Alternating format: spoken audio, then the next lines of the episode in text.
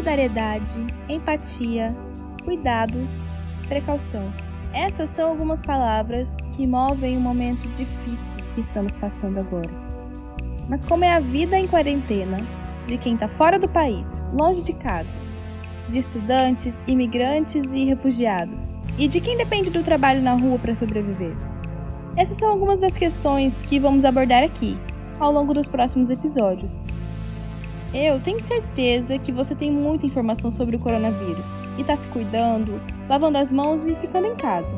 Então, o que a gente vai fazer aqui é contar histórias da quarentena. Histórias de pessoas que vivem esse momento de diferentes formas. E hoje a gente vai rodar o mundo acompanhando como está a quarentena para estudantes que estão no intercâmbio e pessoas que moram em países afetados.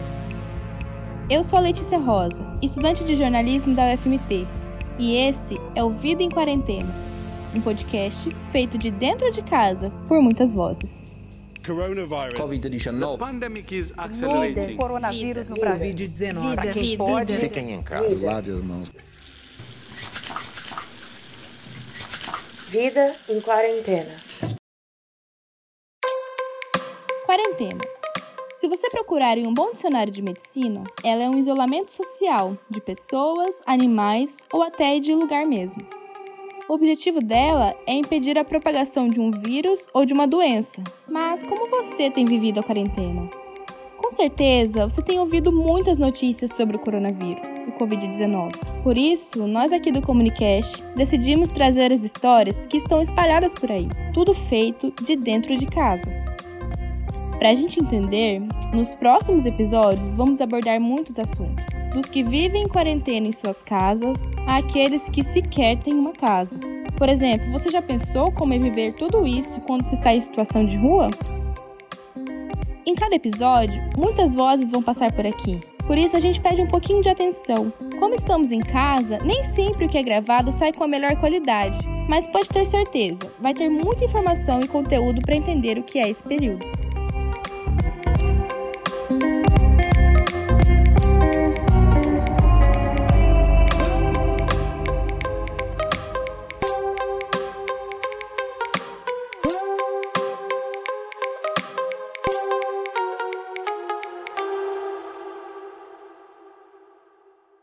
Pior de tudo é que você, às vezes, está acostumado a estar em casa, sabe, passar o final de semana em casa, não sair, isso. Mas quando te, impõe uma regra, você não pode sair, é mais complicado. E, e eu estou exatamente nove dias, vou para o décimo dia que realmente eu não saio para nada. Para nada, para nada, para nada. A sensação muda quando a gente é colocado numa situação de obrigação, porque estamos sendo obrigados a ficar isolados dentro de casa. Então, pequenas coisas como caminhar ou sair para comprar algo ou dar uma volta e na praça é, estão sendo bem tá, tá fazendo falta são pequenas coisas que acabam fazendo muita falta e outra coisa que também me deixa triste é essa sensação de impotência da, da gente estar dentro do apartamento lendo vendo essas notícias e querer poder fazer algo mas ao mesmo tempo saber que a gente não, não tem muito o que fazer se não nos isolarmos e, e, e nos cuidarmos e no, nos higienizarmos de maneira correta. Uma coisa também que deixa os, os americanos bem apreensivos, que eles são muito, eles são muito afoitos. Então, para eles, já quem tem casa financiada já está lascado, já vai ter que devolver se você tem uma casa financiada, dois meses sem pagar, eles chegam aqui e tomam a sua casa e você tem que sair. Esse é o tema do nosso primeiro episódio, a quarentena lá fora. Para saber como cada um e cada uma, e é claro, como o mundo todo tem vivido essa reclusão, a gente conversou com estudantes e moradores de nove países diferentes. Portugal, Espanha, Itália, Inglaterra, Alemanha, Estados Unidos, Canadá, Colômbia e Argentina. Então, coloca aí seu fone de ouvido e mergulhe nas histórias do Vida em Quarentena. Oi, Thalita, tudo bem? Eu faço comunicação social com habilitação em publicidade e propaganda na Universidade Federal de Mato Grosso. Eu programei esse intercâmbio para durar seis semanas e eu cheguei aqui no dia 5 de março. Eu ia ficar até o dia 16 de abril, só que por conta do Covid-19 eu consegui antecipar minha passagem para o dia 1 de abril. A Brenda, como você já ouviu, é integrante aqui do Comunicast. Na semana passada, ela viveu a quarentena de um jeito diferente. Quando nós fizemos uma reunião sobre esse podcast, ela estava apreensiva e com muito medo. Ela contraiu uma gripe e, quando ela percebeu os sintomas, procurou atendimento e foi levada para um hospital, em Córdoba. Logo depois, ela recebeu uma ordem médica e teve que ficar isolada em casa. Um susto para ela e para todo mundo que buscava informação sobre o que estava acontecendo. Na terça-feira, eu comecei a passar muito mal. Eu estava gripada. E eu acionei o médico do seguro, ele veio no meu host e ele me mandou para o hospital. Eu fui para o hospital que ele me mandou. Chegando lá, eles me deixaram isolada em um quarto, me examinaram e falaram que iam me transferir de hospital. Só que eu tava com pouca bateria. Sem bateria? Tudo bem. Só que fora do país, o padrão da tomada é diferente. E aí você fica sem condição de se comunicar. E eu só consegui avisar para minha mãe, para os meus amigos que ainda estavam aqui, que eu tava no hospital e que iriam me transferir de hospital, só que eu não sabia qual hospital era. Eu não consegui carregar meu celular porque a tomada daqui é diferente da do Brasil e eu não tinha adaptador. Eu fiquei cerca de quatro horas, quatro, cinco horas nessa sala sozinha, esperando uma ambulância para me transferir. E sem bateria, sem conseguir falar com a minha mãe, sem conseguir falar com os meus amigos. E durante esse meio tempo eles estavam surtando. A minha mãe ligou para meio mundo para saber onde eu estava. Os meus amigos aqui ligaram para os hospitais. Só que ninguém tinha informação de onde eu estava realmente. O meu seguro não sabia onde eu estava e alguns hospitais não estavam atendendo. Quando eu fui transferida, mais ou menos umas 11 horas da noite aqui, eu consegui uma tomada igual a do Brasil para poder carregar meu celular e avisar para os meus amigos e para minha mãe onde eu estava. os meus amigos estavam saindo de casa para ir bater nos hospitais para ver onde eu estava, porque estava todo mundo em pânico. Nesse outro hospital, eu fui examinada e eu só tinha uma gripe mesmo me mandaram voltar para casa e ficar em quarentena, ficar, não sair de casa durante 15 dias. Só vou poder sair de casa para voltar para o Brasil. E quando eu voltar para o Brasil, eu vou ter que ficar mais 15 dias em casa, porque eu vou passar por uma zona muito grande de risco, que é o aeroporto de Guarulhos. É muito complicado, mas agora já tá tudo bem. Só que foi um grande susto para todo mundo. Essa história que a Brenda contou também tem gerado mudanças na rotina de muita gente pelo mundo todo. Aqui na América Latina, três estudantes de comunicação da UFMT estão na Colômbia e tiveram que trocar as aulas presenciais pelas atividades em casa. E isso, quem vai contar pra gente é a Talita Matos, estudante de publicidade da UFMT. Bogotá, Cúcuta, Tunja. Três cidades, uma bem distante da outra, unidas por um país que respira a rua, a cultura, a dança, o futebol.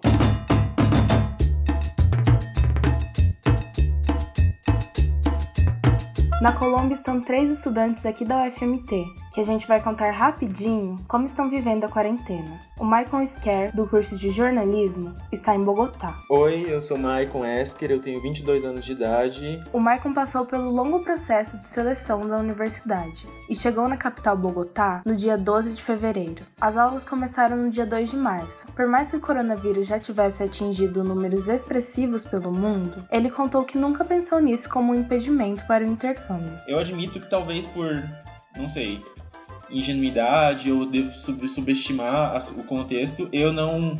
Quando eu vi isso, nem era algo que eu pensava.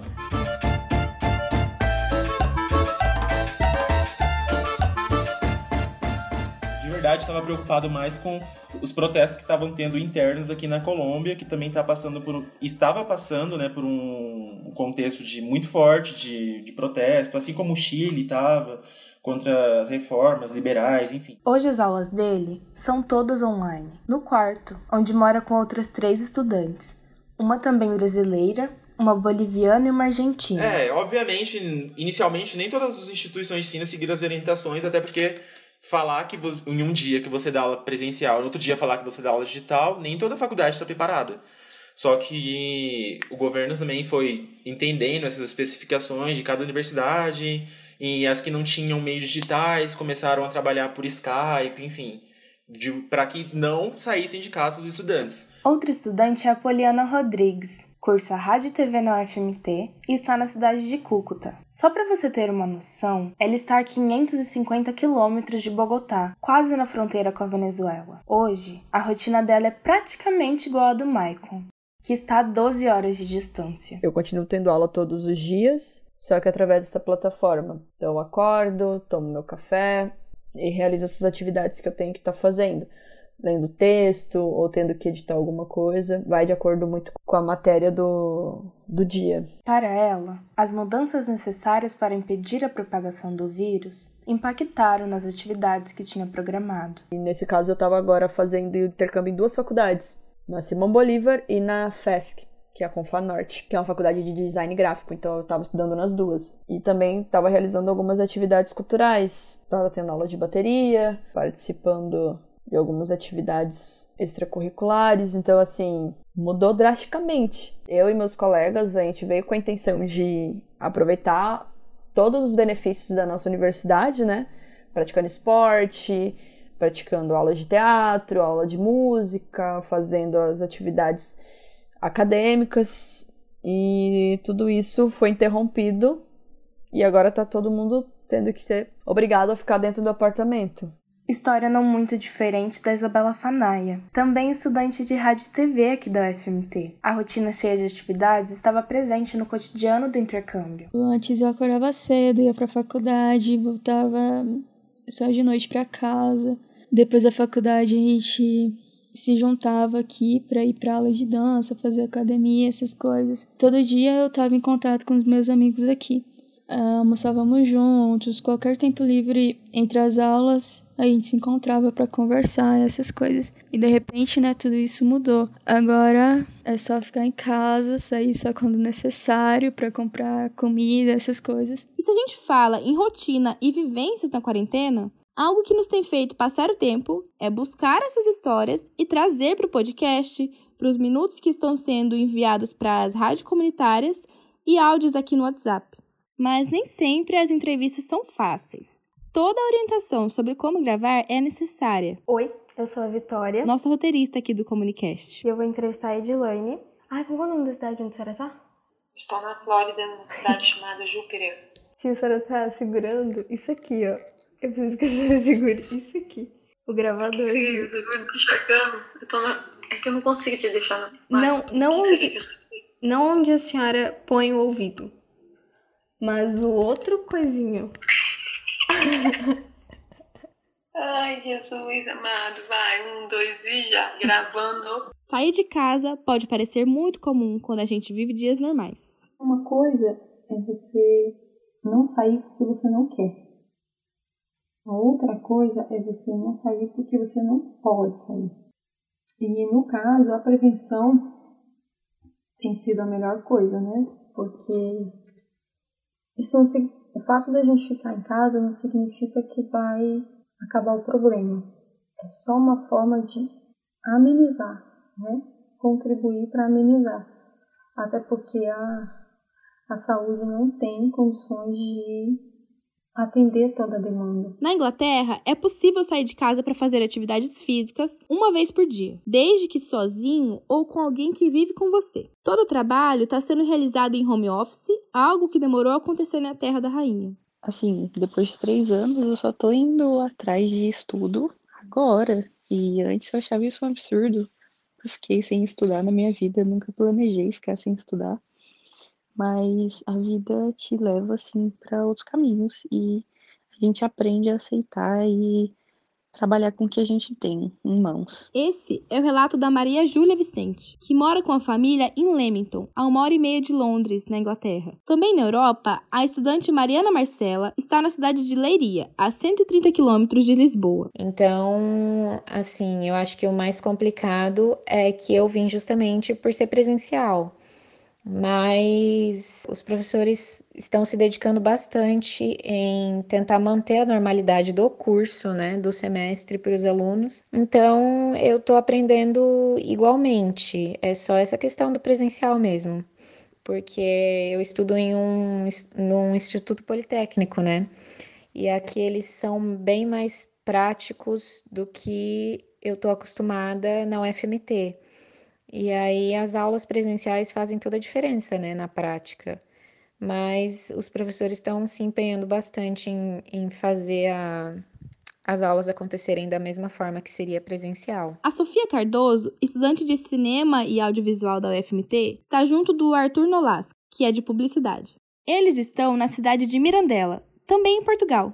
Para ela, as aulas em plataformas online, que são uma necessidade do momento, não têm a mesma dinâmica das presenciais. Em questão da rotina, ainda está sendo complicado de conseguir manter uma rotina dentro de casa, sabe?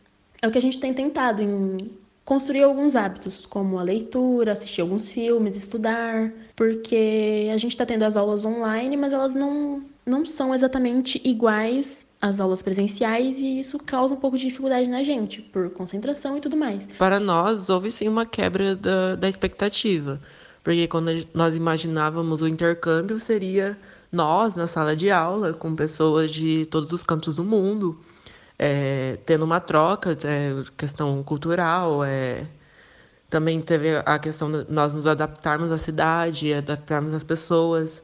Basicamente, isso foi meio quebrado a partir do momento que nós tivemos que ficar presos dentro de casa. Nós estamos sim em contato com todas as pessoas, pessoas da Alemanha, pessoas da Polônia, pessoas aqui de Portugal, pessoas do Brasil, mas não é a mesma coisa, porque na aula, através da internet, é basicamente o professor falando, nós tentando prestar atenção e desenvolvendo a partir disso. Um relato diferente dos intercambistas é da Flávia Bianca. Ela mora na Espanha há seis meses e ficou em alerta quando soube da primeira notícia sobre o vírus. Eu sou uma pessoa de risco, não pela idade, mas pela patologia, né?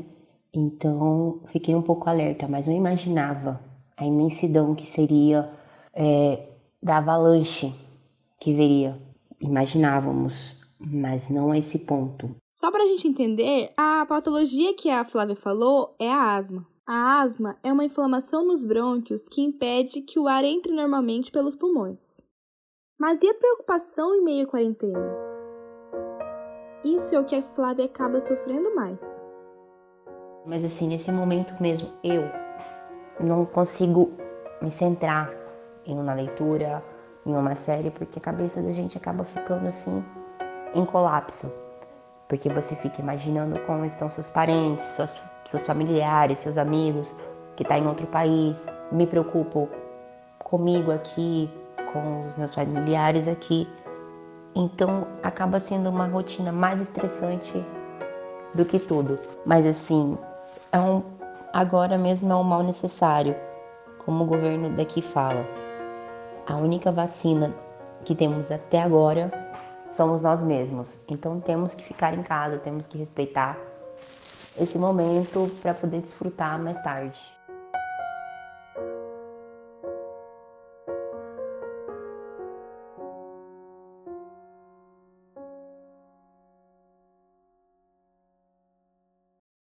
Ultimamente eu tô falando com a minha mãe mais ou menos umas quatro, cinco vezes por dia. Com meu pai também falo várias vezes ao dia. Mas eu sempre choro quando falo com eles, de saudade. Mas eu sei que é um momento difícil que a gente vai conseguir superar. E a gente se fala demais por ligação de vídeo, por mensagem no WhatsApp, sempre em contato. Eu sinto muita falta da minha família, porque como eles são um grupo de risco, se eu tivesse em Cuiabá, eu poderia ajudar indo no mercado, indo na farmácia, se alguém precisasse. Mas eu sinto muita falta deles. Ultimamente eu tô sentindo muita saudade. A falta da família ou de estar próximo de quem se ama nesse momento é uma das dificuldades e preocupações quando se está fora do país. Preocupar-se, ficar inquieto, ter uma ideia antecipada do que vai acontecer. Acaba que muita gente está compartilhando esse mesmo sentimento pelo mundo nesse momento. Até porque a humanidade ainda não tem uma vacina ou algo para curar de vez o Covid-19. O que a gente tem é a solidariedade e o cuidado de ficar em casa. Eu tive medo no começo, quando começou a acontecer na China. Antes mesmo de espalhar tudo, quando eu vi aqueles vídeos das pessoas morrendo, eu... isso me deixou muito preocupado, de verdade. A Ana Júlia Enf, que você acabou de ouvir, mora há quatro anos em Salgos, no estado de Massachusetts, nos Estados Unidos. A preocupação dela é justamente em perder aqueles que ama. Eu acho que é de perder alguém e não falar e não me despedir deles se eu perder alguém no Brasil.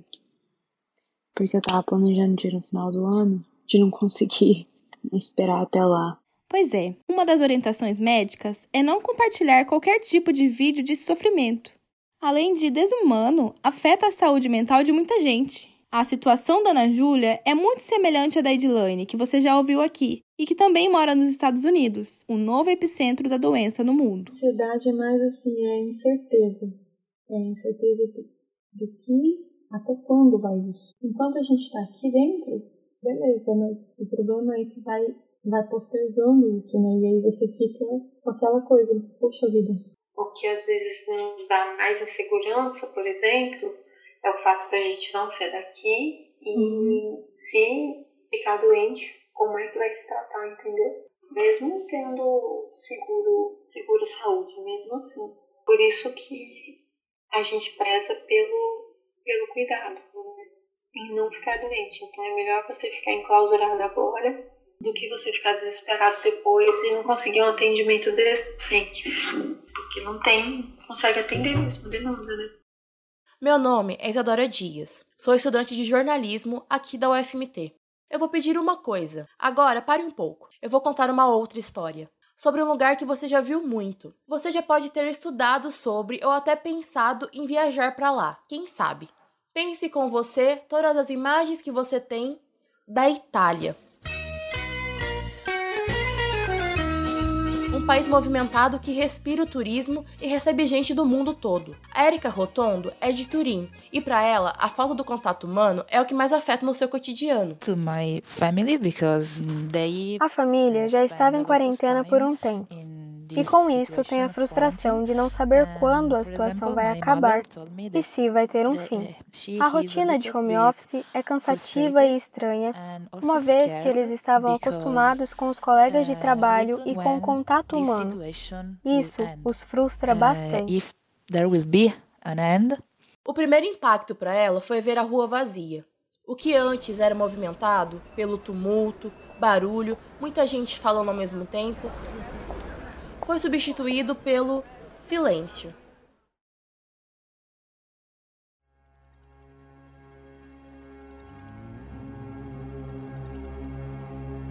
A Erika estava fazendo intercâmbio na Argentina, junto a Brenda, nossa colega aqui do Comunicast. Mesmo estando no segundo país com mais casos no mundo, para ela foi um alívio chegar em casa. I was only great to be me sinto aliviada por estar na Itália e também muito cansada da viagem, mas agora estou tranquila justamente por estar em casa.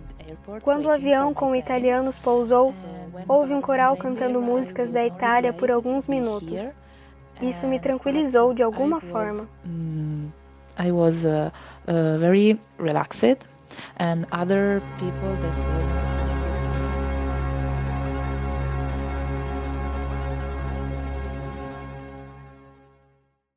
A italiana Hilária mora na cidade de Sassari, na região da Sardenha. Eu e minha família estamos com medo, mas medo porque aqui em Sassari não temos muitos uh, lugares na um, terapia intensiva. Outro ponto preocupante é a incerteza de que a situação do país irá melhorar. Assim uh, como minha família, eu acho que também os outros estão principalmente com medo por esse motivo. E também estou com medo porque parece que essa quarentena a gente não consegue fazer nada, porque a situação não cambiou, não, não cambiou muito. Então, sim, estou com medo.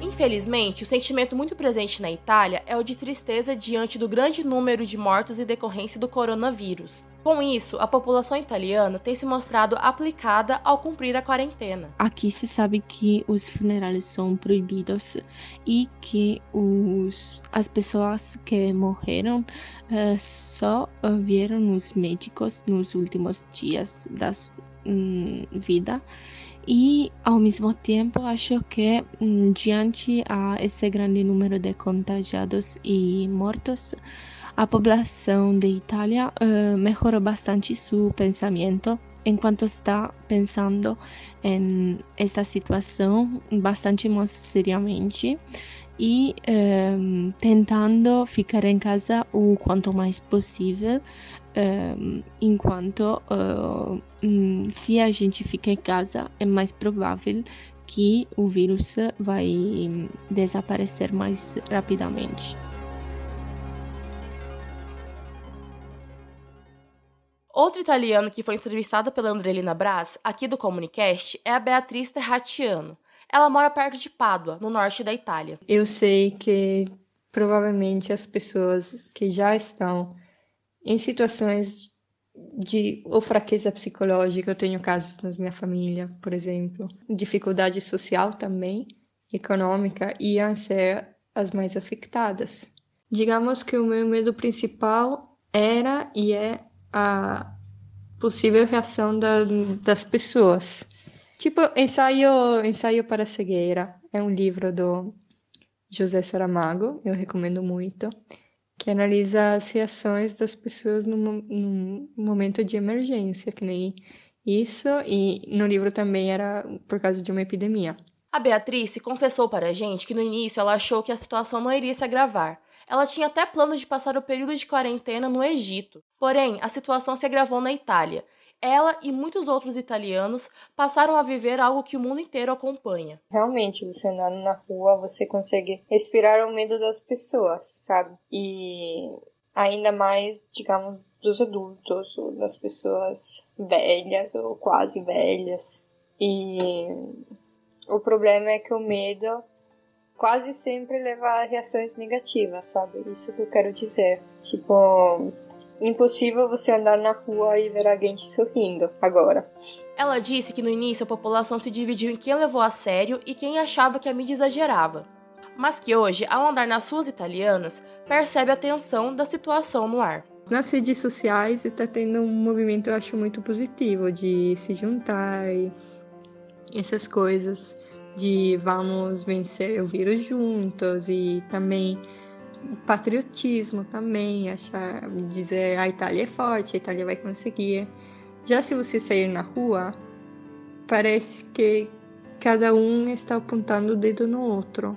Eu, eu não vejo muitas pessoas quando eu saio na rua, mas eu não me sinto, não estou me sentindo bem a, a ver os olhares das outras pessoas. A Beatriz vê que a quarentena tem trazido união para o povo italiano, que para ela era individualista. Aqui eu sempre percebi a sociedade na Itália muito individualista. Já agora, nessa situação infeliz, porque é infeliz, está tendo muita, muitas inicia iniciativas.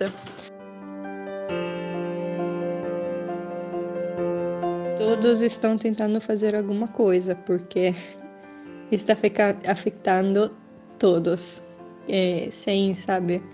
Não depende de quanto dinheiro uma pessoa tem, de nacionalidade, da idade.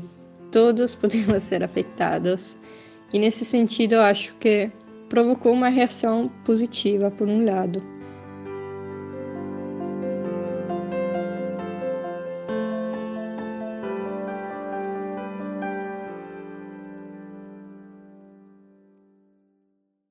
Caso de quem está na Europa, muitas vezes a preocupação também tem um misto entre o que o país está passando e como as políticas estão sendo implementadas para conter esse vírus. A Maria Júlia está na Inglaterra e tem amigos infectados, mas mantém a preocupação com os avós que estão no Brasil. Meus pais estão preocupados com os pais deles e com meus bisavós e a família, assim, em si, porque muita gente de idade que às vezes não tem condição de sempre ter alguém assim para ficar fazendo, sei lá, ir no mercado para eles e tudo mais. A gente tem medo de ficar doente, lógico, é, mas por um lado eu tenho amigos que estão doentes, uh, um que já tá bem, mas assim, eles estão tão bem, é uma gripe forte neles. Eu tenho medo de perder gente. Tenho medo de alguém morrer ou alguém ficar muito mal no Brasil e eu não conseguir voltar. Ou eu acho que até não seria a melhor opção voltar no momento, caso isso aconteça. Espero que não aconteça. É, eu tenho medo disso tudo virar uma coisa muito longa. De a previsão, assim, até tudo normalizar até setembro, mas a gente não sabe.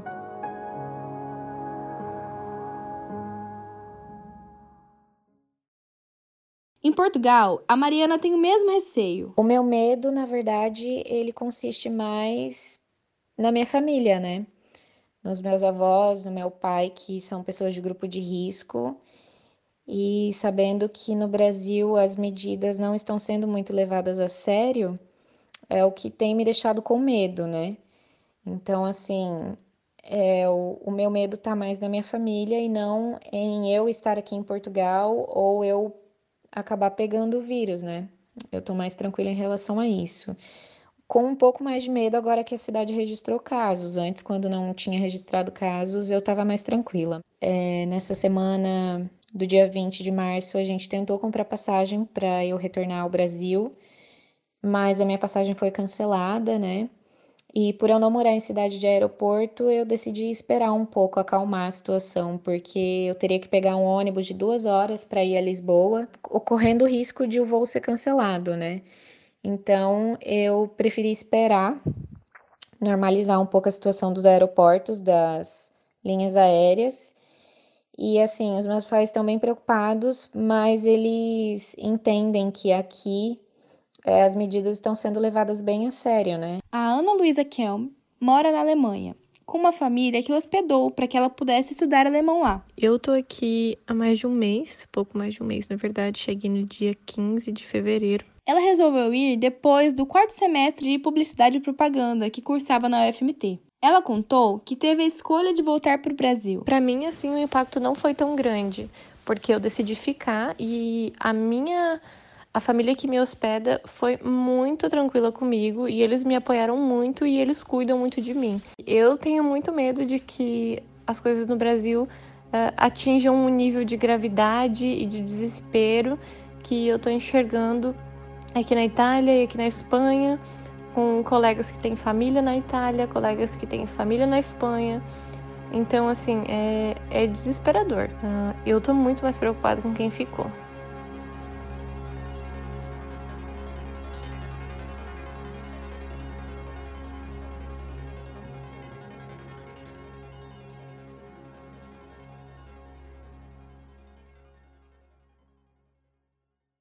Na América do Sul, tanto na Argentina quanto na Colômbia, compartilhar a preocupação é algo natural. Já pensou se a gente não sentisse nada nesse mundo de coisas acontecendo? Para Poliana, que está na Colômbia, estar longe da família nesse momento delicado é muito difícil. No apartamento que ela vive, são seis estudantes estrangeiros de diferentes partes do mundo. Então, somos seis estrangeiros em outro país vivendo uma situação delicada de pandemia e, ao mesmo tempo que estamos preocupados com, com a gente, estamos preocupados com nossos familiares e sentimos esse medo de estar vivendo tudo isso fora do nosso país. Mas ainda assim a gente sabe que é muito mais perigoso tentarmos regressar agora. Minha mãe tem se preocupado bastante. Todo dia ela manda mensagem perguntando como eu tô, perguntando como que tá os meus colegas de apartamento, se a gente tá comprando as coisas, se a gente tá se cuidando, se a gente tá evitando sair. E ao mesmo tempo que ela se preocupa comigo, eu também fico preocupada com, com ela, porque ela tem bronquite asmática, tem problemas respiratórios e se enquadra no, nas pessoas com maior grau de risco de complicações caso sejam infectadas com o coronavírus. Tranquilizar a família é fundamental até mesmo para a saúde mental. Agora, segundo Maicon, é necessário acompanhar as medidas dos governos e ações políticas para conter o vírus. Olha, te conto que atualmente o que me preocupa mais é a situação do Brasil, porque a minha família está aí, meus amigos estão aí. Eu sei que, diferentemente de países como Colômbia, Peru, Equador e outros países que já tomaram medidas muito duras para evitar a mobilidade de pessoas, a, essa aglomeração de pessoas para estar tá evitando o contágio rápido dessa doença que é desconhecida. Eu sei que o Brasil, as medidas que estão sendo tomadas não estão sendo unificadas, mas sim partem de, dos governadores, dos prefeitos, mas nenhuma medida nacional assim que restringe a mobilidade. Então isso me preocupa bastante, até porque o Brasil se juntar a quase todos os países da América Latina da população do Brasil e o potencial de destruição que pode ter uma gestão ruim na, do, na questão sanitária para conter os danos da pandemia é muito grande. Se você chegou até aqui, você já ouviu muita gente falando sobre rotina e preocupação. Isso aumentou essa semana. Muita gente ficou revoltada com o pronunciamento do presidente Jair Bolsonaro. O que se passa no mundo tem mostrado que o grupo de risco é o das pessoas acima dos 60 anos. Então, por que fechar escolas? Raros são os casos fatais de pessoas sãs com menos de 40 anos de idade.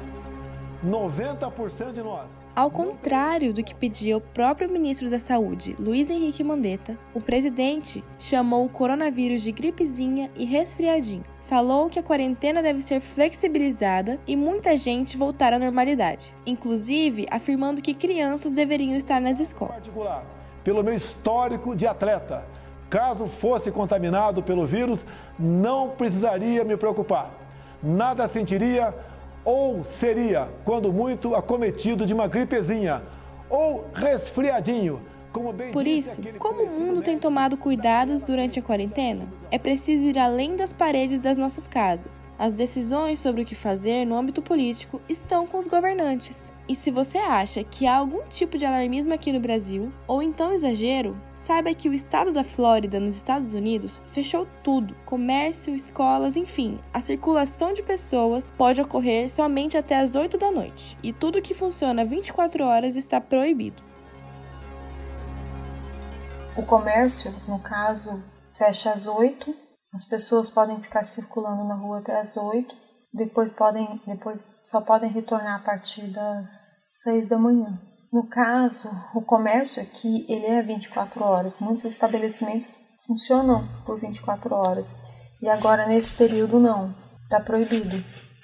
Inclusive, é, hospitais, as pessoas não podem ir assim, ah, passei mal, tô indo lá. Não, é só em caso de extrema urgência mesmo.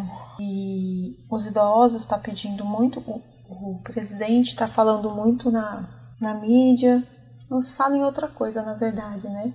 As escolas já anunciaram que não vão retornar. Vai ficar até junho e agosto. Só retorna em agosto. No próximo ano, entendeu? Ou seja, os pais vão ter que ensinar os filhos em casa, se quiserem que os filhos passem de ano. Não tem aula, mas as aulas são dadas pelos pais. E já foi avisado, não vai ter aula até esse ano, até julho. Todas as escolas fechadas.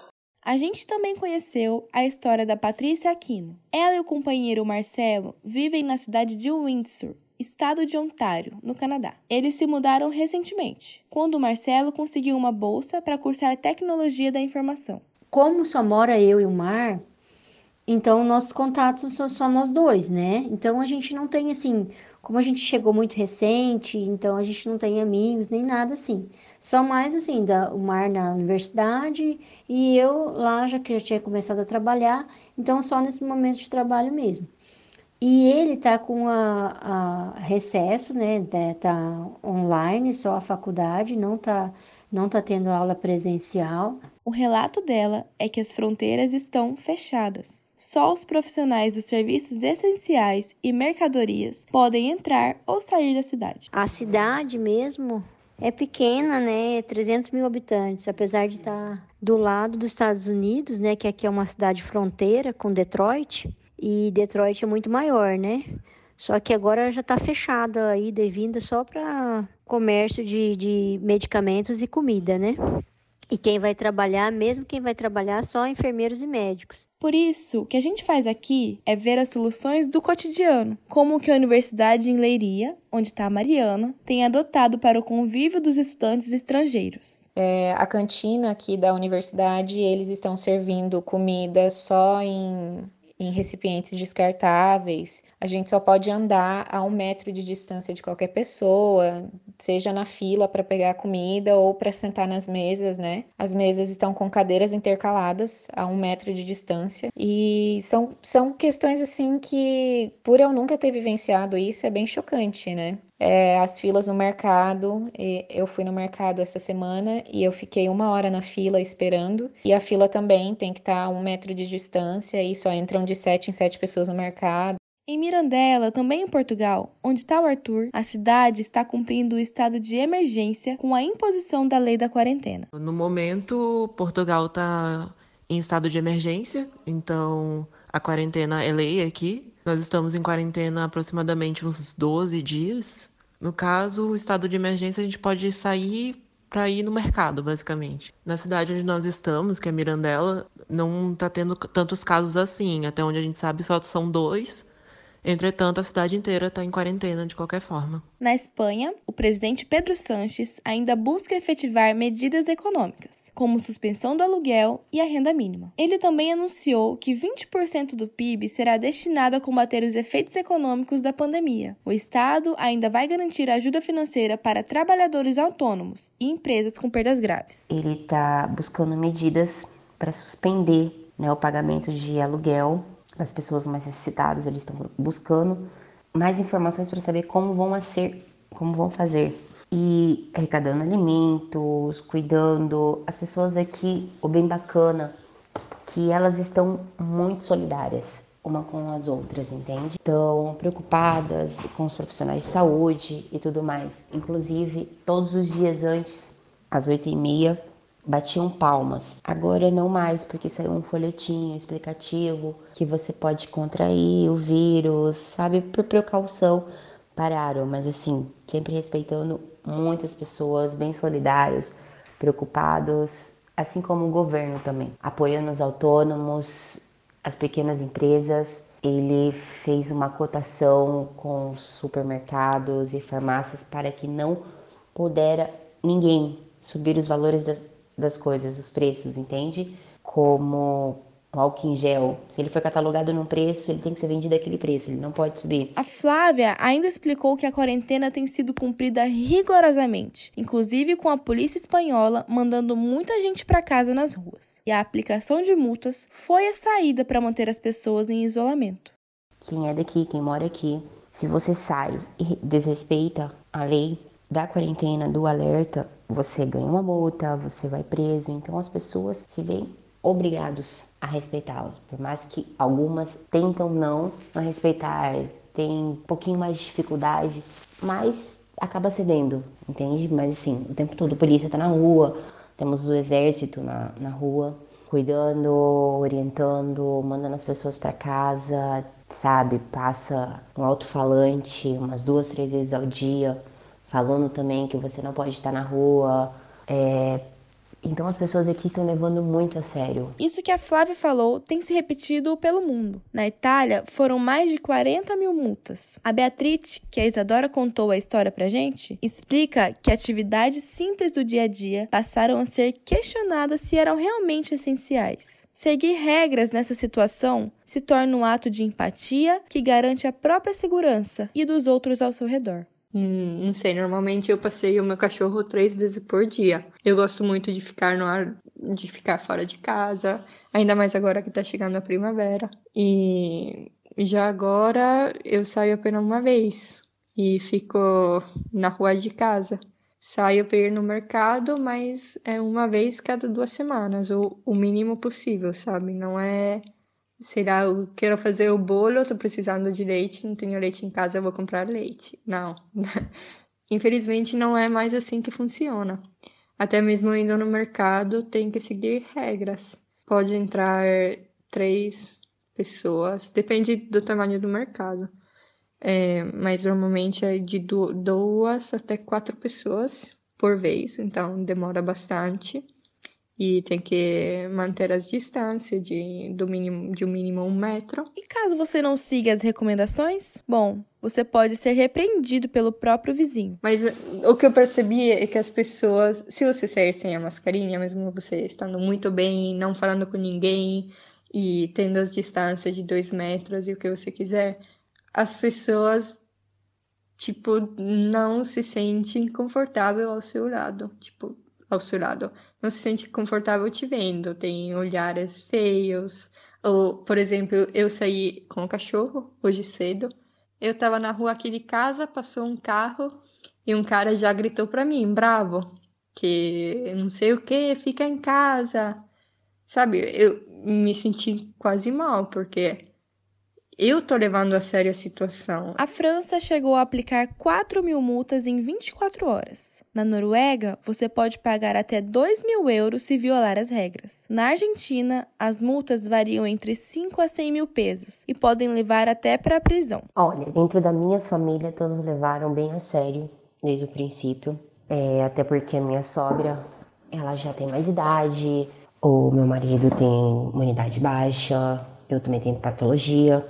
Então levamos bem a sério desde o princípio. Agora, o que não aconteceu, mas não foi só por parte dos espanhóis, não foi levado a sério por parte dos britânicos. Perto de onde eu vivo tem algumas praias etc. E tinha muito turista na rua, o que estava acabando, assim, deixando as pessoas das cidades bem preocupadas, porque elas estavam em quarentena. A Maria Júlia concorda com o que disse a Flávia sobre o governo inglês. Para ela, os posicionamentos oficiais do primeiro-ministro Boris Johnson preocupam a população local. Eu acho que sim, um pouco sim, porque eles demoraram até agora para decretar quarentena, considerando que a gente tem Espanha, Itália, outros países ao nosso redor que estão sofrendo muito com essa situação e eles esperaram chegar até esse ponto a gente tem 335 mortes para eles decretarem uma quarentena. Eles, assim como no Brasil, eles não estão testando todo mundo, eles estão testando só quem vai hospitalizado. É, não tem máscara, não tem luva para a população em si comprar e poder se prevenir. As campanhas estavam absurdas, as campanhas viraram meme, de, a ponto de eles fazerem uma campanha do tipo Lave suas mãos enquanto você canta Happy Birthday. Não, isso não é o tipo de posicionamento de um governo sério que você espera. A Alemanha decretou o lockdown. As ruas também estão vazias. Só essa semana que rolou o que a gente chama de lockdown, que as autoridades realmente proibiram uh, que a gente saia na rua com mais de uma pessoa que não more na mesma casa que a gente. Por nossa sorte, uh, o governo da Alemanha agiu muito rápido então, desde o primeiro caso reportado aqui no país, já tinha um projeto de contenção uh, sendo criado, sendo pensado, todo mundo uh, voluntariamente se isolando, mesmo que ainda o pedido oficial não houvesse sido feito. A Ana Luísa ainda contou que o governo alemão agiu rápido e isso passou segurança diante da pandemia, que já havia tomado proporção mundial. Eu sou a última intercambista ainda em Córdoba mas porque eu não consegui passagem para semana passada. Agora os aeroportos estão fechados, então nem se eu quisesse eu conseguiria sair do país. O presidente decretou uma quarentena geral na quarta-feira, dia 18, e até então estão todos respeitando. Isso que a Brenda falou é parte de um cotidiano marcado por ações de combate, como o fechamento das fronteiras na Argentina e na Colômbia. É ela quem vai falar de algumas atitudes espalhadas pela América do Sul para impedir a disseminação desse vírus. Eu sou a Brenda Campos, estudante de publicidade e integrante aqui do Comunicast. Agora, gente, eu tô vivendo na pele a dificuldade com a quarentena aqui em Córdoba, na Argentina. O presidente Alberto Fernandes estabeleceu até um valor de 800 reais de ajuda do governo para quem ficar sem renda por causa da crise. Na Colômbia, a Poliana, que você já ouviu aqui nesse episódio, só viu a ficha cair com um decreto da prefeitura, que iniciou o toque de recolher. Na cidade de Cúcuta, as pessoas não podem sair depois das 9 horas da noite. Outros métodos também que, que, que, que eles estão fazendo aqui divulgar o telefone dos apoios da Cruz Vermelha. Tem uma equipe de profissionais, psicólogos, terapeutas que estão atendendo por telefone ou pelo WhatsApp. Quem precisa de algum tipo de orientação, mas como uma prevenção mesmo.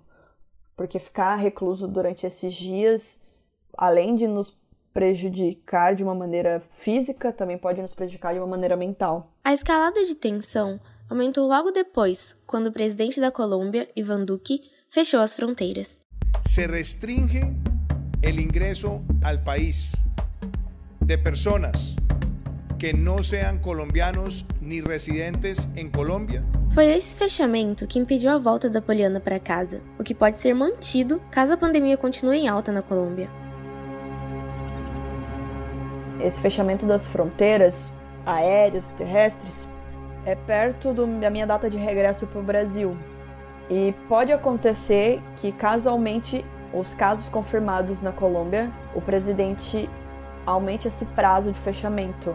Então, eu corro sim um risco de ficar, entre aspas, presa na Colômbia, sem poder regressar ao Brasil na data da minha passagem, na data planejada, devido a, a essa nota oficial do presidente.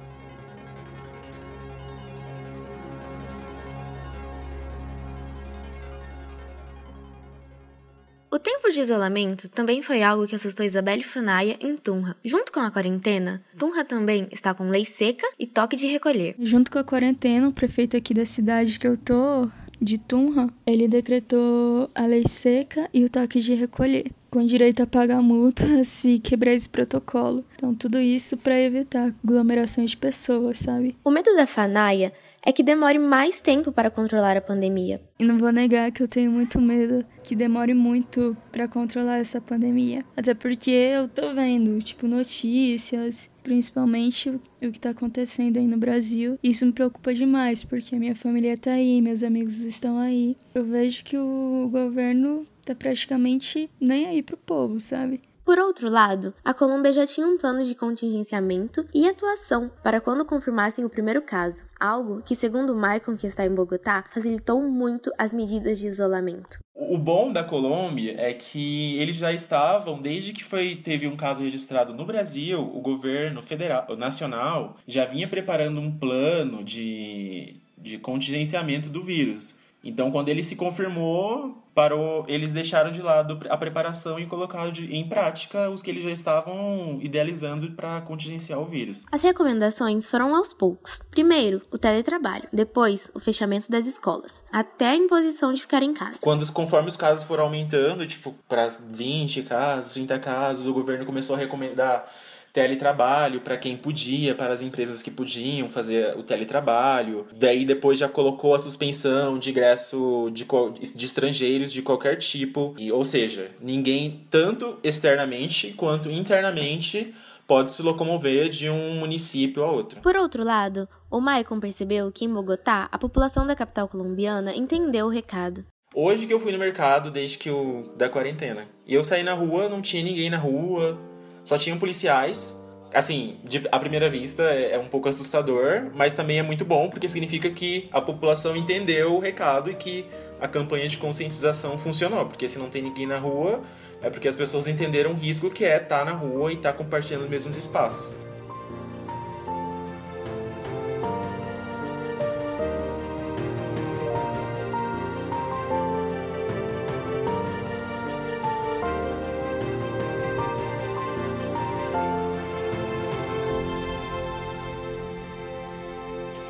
Enfim, é tempo de cuidado, precaução e solidariedade. O mundo agora está voltado a pensar na alteridade. Não só no dinheiro, mas em vidas, histórias, pessoas. Isso é um pouco do que a gente pensa também nessa série. Se defendemos a vida, é hora de ficar em casa, exercitar a alteridade, preocupar-se com o outro. Uma coisa bem interessante que está acontecendo aqui na Argentina é que todos os dias, desde quinta-feira, às 9 horas da noite, as pessoas dos condomínios, das casas, saem nas janelas para bater palma em homenagem aos profissionais da saúde que estão na linha de frente desse problema. Estão sujeitos a várias coisas perigosas e são muito corajosos. E o pessoal daqui é muito grato pelo trabalho que eles estão realizando. Mesmo com todo esse caos, o momento nos faz refletir. Refletir sobre empatia, solidariedade e respeito com o próximo. Isso nos traz esperança de que as coisas vão passar e que tudo vai ficar bem. A primeira coisa que eu pretendo fazer quando isso acabar, se acabar o quanto antes, eu vou querer caminhar e ir no parque. Mas se isso acabar daqui a alguns meses, a primeira coisa que eu pretendo fazer é voltar para o Brasil, o quanto antes. A primeira coisa que eu vou fazer quando a quarentena acabar, querendo ou não, vai ter que ser ver a minha família. E provavelmente vamos fazer algo, não sei, algo de legal no ar, que seja, não sei, um vôlei de areia, ou passear no bosque, nas montanhas aqui. Esses são alguns dos exemplos que rodam o mundo. Nós trabalhamos aqui no Comunicast uma relação de aprendizado que depende do encontro com companheirismo e coletividade. É no espaço da universidade que buscamos a empatia, o conhecimento e a humanização das nossas fontes e histórias. Afinal, para que servem as estruturas se não for para pensar no ser humano? Por isso, suspendemos as nossas atividades presenciais. O podcast Vida em Quarentena é uma produção feita em casa por estudantes dos cursos de jornalismo, publicidade e propaganda, rádio, TV e cinema e audiovisual.